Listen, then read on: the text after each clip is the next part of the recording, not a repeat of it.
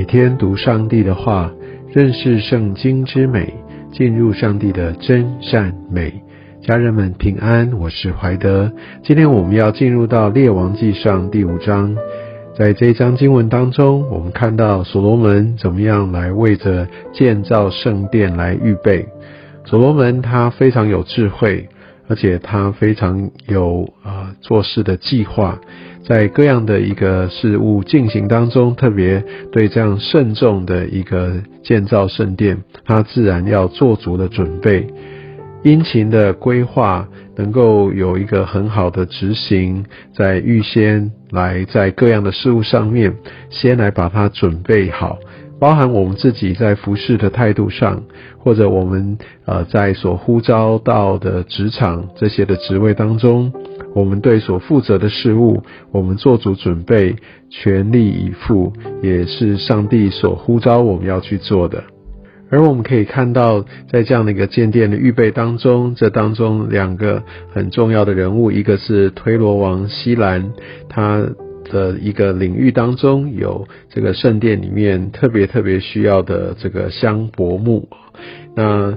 他显然是跟大卫王的时候就已经相当的有情谊了。当他听见呃以色列人高所罗门接续他父亲做王，他就主动的差遣臣仆来见他，看看有没有可以来协助的地方。而第二节也讲到所罗门也差遣人去见西兰，所以我们可以看到所罗门他也是一个非常主动、积极，而且是很谦卑的。我相信所罗门他也不会对于所要见的人啊就一无所知。他知道推罗王西兰他平素就爱大卫，他们的交情呃是深厚的。所以第三节他就说：“你知道我父亲大卫因四围的征战不能为耶和华他神的名建殿，只等到耶和华使仇敌都伏在他脚下。”所以我们可以看到，呃，所罗门他在提出这个诉求的时候，他真的是非常的有下功夫做功课。第一个，他很知道这个西兰他跟大卫的交情，而且他知道他平素爱大卫，所以大卫如果有什么遗愿，有什么其实大卫在他生前想要做的，但是没有办法做的，这个推罗王西兰他一定会愿意协助。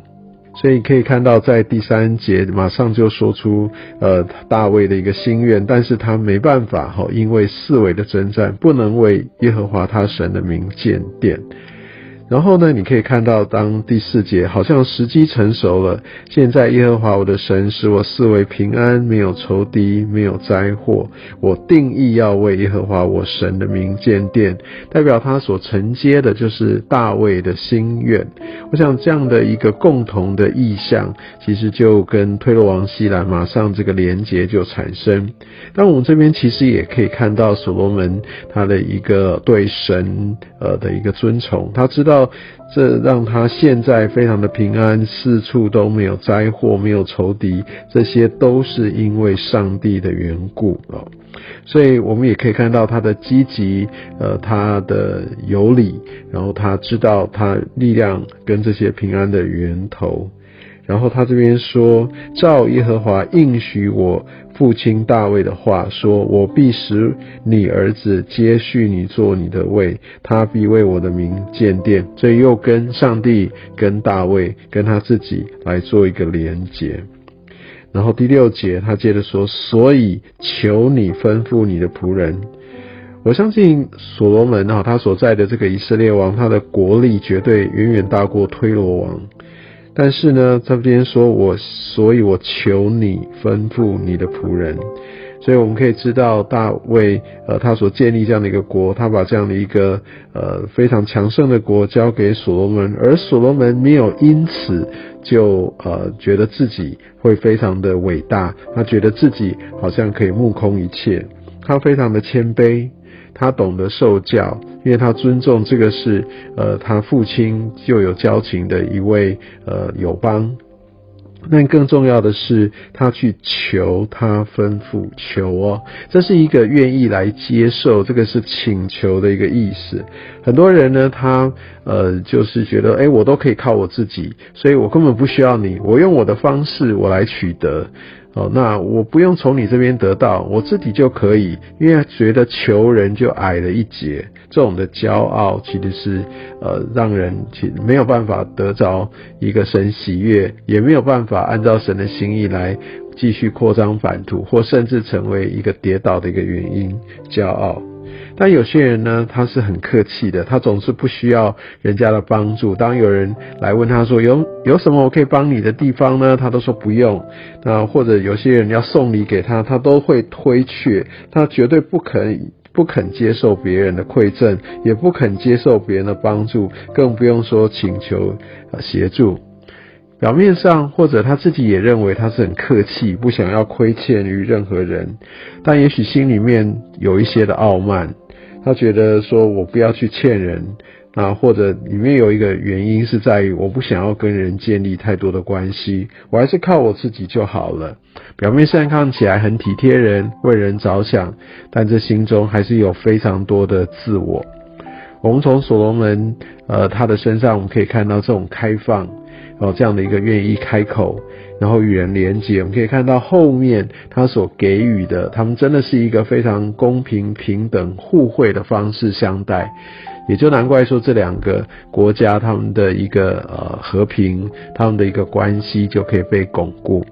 很多时候不是说我们相安无事、互相退让啊，就就不要有任何的瓜葛，这样的话我们就不会有有什么样的纷争，这在关系上面完完全全没有帮助。其实，在新约里面讲到非常多，要我们合一，要我们彼此要这样恩慈相待，都是因为我们有很多正面而且非常亲密的接触，乃至于在很多时候我们可能会有一些不同的意见，但我们因为神的缘故，因为爱的缘故，我们可以彼此合一。教会真的需要非常的坦诚，大家彼此的相处是需要呃互相可以供应的，有需要或者有想法是可以提出来的，这种有来有往当中关系才有办法被真正的建立。我相信从呃所罗门跟这个西兰他的关系，也让我们可以看到这个真理。如果我们真正的是在爱里面互相建造，就不可能相敬如宾。我相信也。的这样的一个话语，也要成为我们的一个亮光跟帮助。另外有两个关于他们建殿的一个预备的过程哦。第一个，我想要看到第十四节，大家可以看到，在以色列人呢，那他们会有一些是服苦的，就是做劳役的。可以看到他们的工作形态哈，一个月在工地，两个月在家里，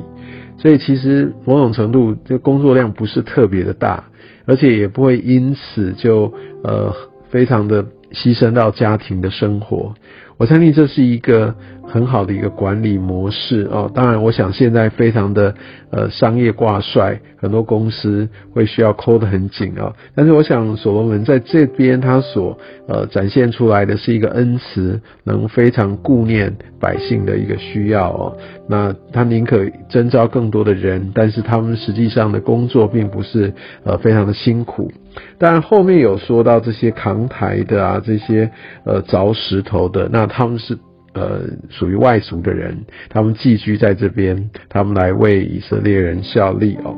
那最后第十八节这边说，他们所有在做的都是将石头先凿好，再搬过来来建造。其实这上面也有一个属灵的含义，就在于说，我们也需要被神来修剪，我们来预备好，甚至来这样的一个雕凿，乃至于我们可以来被神使用。那很多时候，我们真的在这个整个想要被服侍的过程当中，我们真的需要来好好的先装备。那也许先从小事开始，先从配搭见习开始，但我们要愿意来被这样一个雕凿，乃至于我们可以预备好，然后被放在呃对的地方。有些时候我们觉得说我不想要呃这样子的被调整，我我不想要这样被调度，但不要忘记了。我们要能够参与其中，要能够放在这整个群体当中一起服侍神，就像这个能够放在建造圣殿的这个其中的一个石头里面，它的尺寸、它的大小都需要是刚好的。我们也需要让我们自己来愿意被预备，乃至于能够来被主使用。愿神也使用今天的话语来祝福你我的生命。